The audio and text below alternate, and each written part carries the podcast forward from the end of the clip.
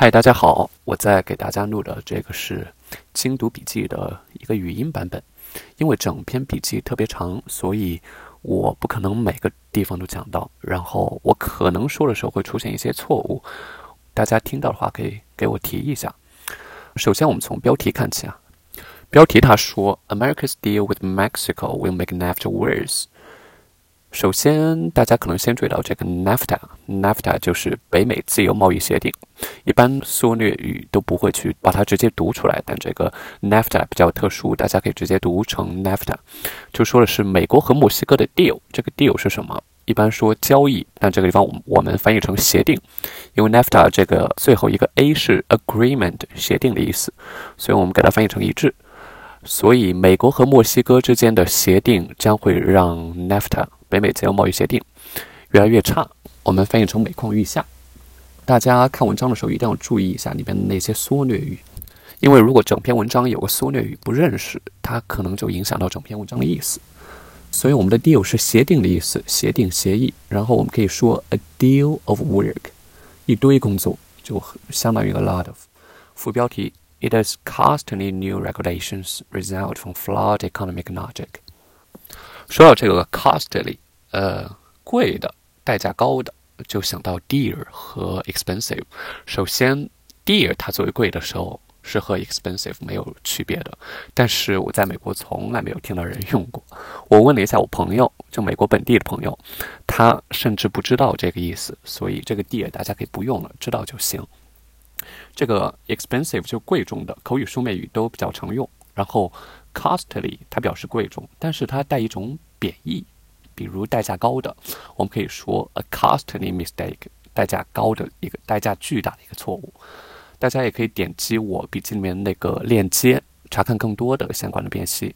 然后，regulations，regulation 这个词很常用，原文里面说的是 new regulations，所以它这个地方是可数名词，意思是那些规章制度。然后它作为不可数名词的时候，就是 regulation，它意味是管控，也就是一个概念一样的一个东西。所以那个地方作为不可数名词，我们与它搭配的动词有，比如我们说 propose regulations，拟定章程；comply with regulations，遵守章程。然后这个 infringement of regulations 就是违反章程，这个地方是一个名词短语。后面这个 result from。这个短语比较常用，大家应该都认识。我想说的是，翻译的时候注意一下。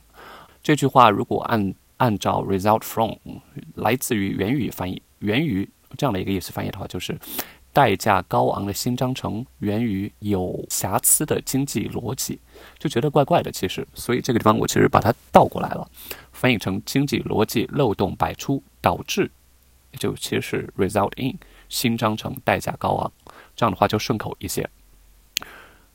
后面这个 flawed economic logic 有瑕疵的经济逻辑，flawed 有瑕疵的，我见的不太多，但我见的比较多的是 flawless，就是完美的，没有瑕疵的。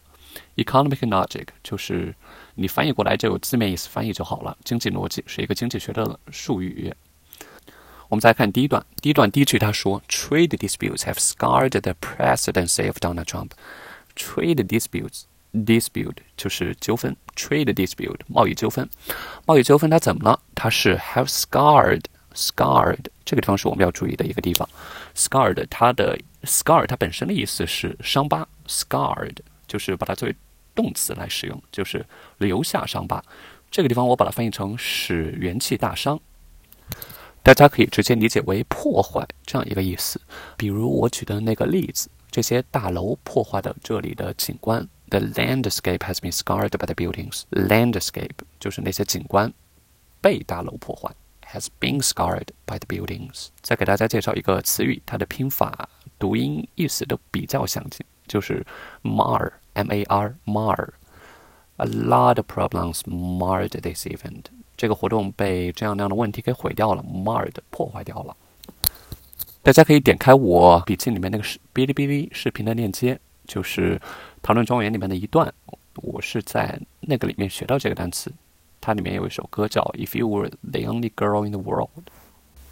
所以整句话，trade disputes have scarred the presidency of Donald Trump，就是贸易纠纷已经伤到了川普他作为总统的这样一个身份，就是让他公信力越来越低这样一个意思。然后我们继续往下看。Some markets rose in relief when America and Mexico announced on August 27 that they had agreed on changes to the NAFTA. 大家看到这个 market，首先想到的可能就是市场或者营销这样一个动词，但是这个地方的 market 它指的是 stock market，也就是股市，因为只有股市才会上涨下跌。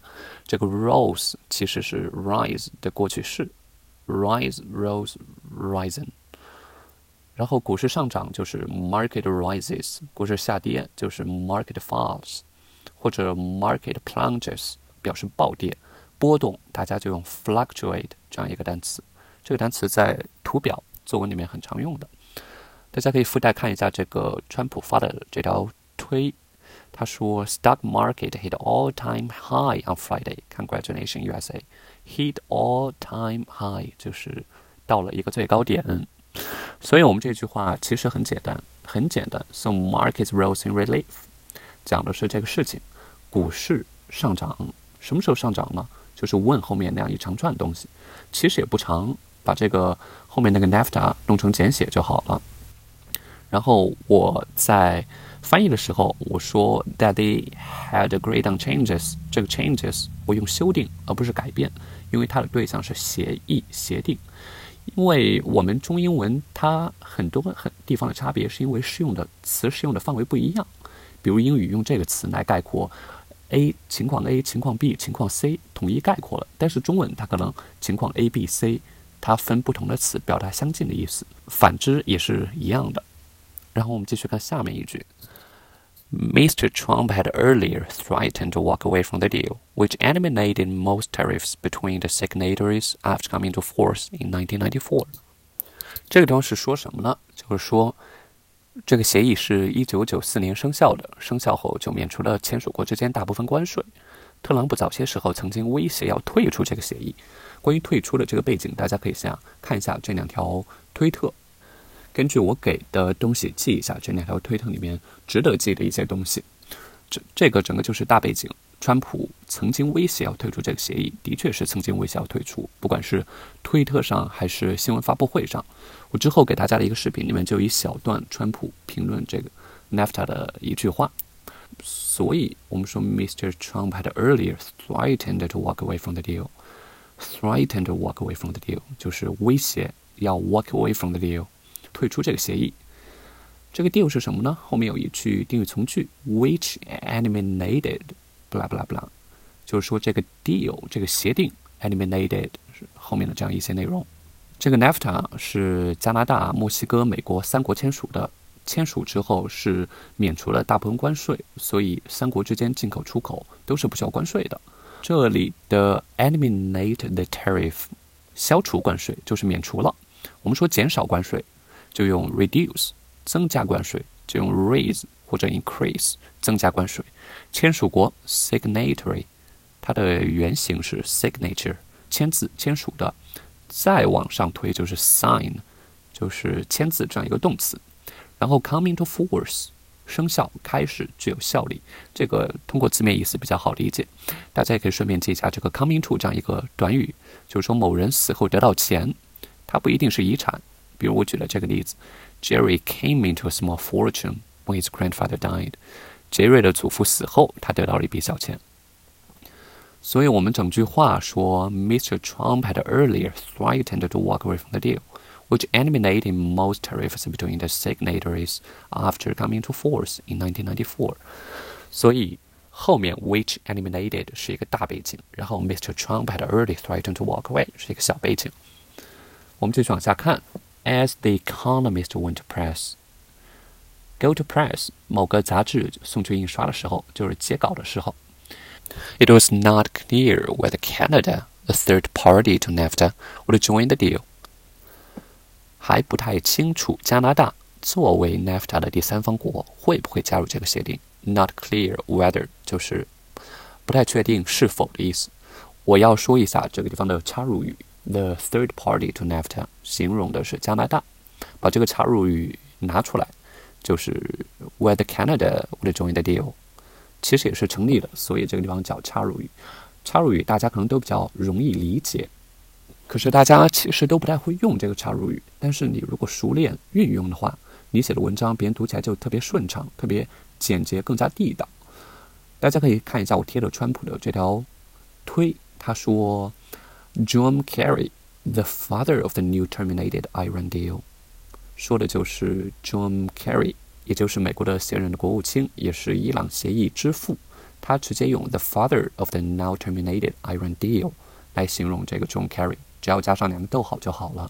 所以大家用的时候，写作的时候可以多用一些插入语，比如说这个呃这个杀手是二十五岁，the murderer 逗号 twenty five 逗号，然后继续继续写你要写的东西，然后再看一下下一句，下一句说 but across one border at least。The threat of a trade crisis looks a bit less likely。所以这句说的是 across one border，就是边境以南的墨西哥，至少发生贸易危机的威胁似乎要小一些。这个地方我一开始其实没有看懂，因为他没有提墨西哥，我是请教了一下美国的朋友才看懂的。他前一句提加拿大，这个地方又说 across one border，我以为是说以边境以北的，其实是说边境以南的墨西哥。因为文章第一句就是 go south。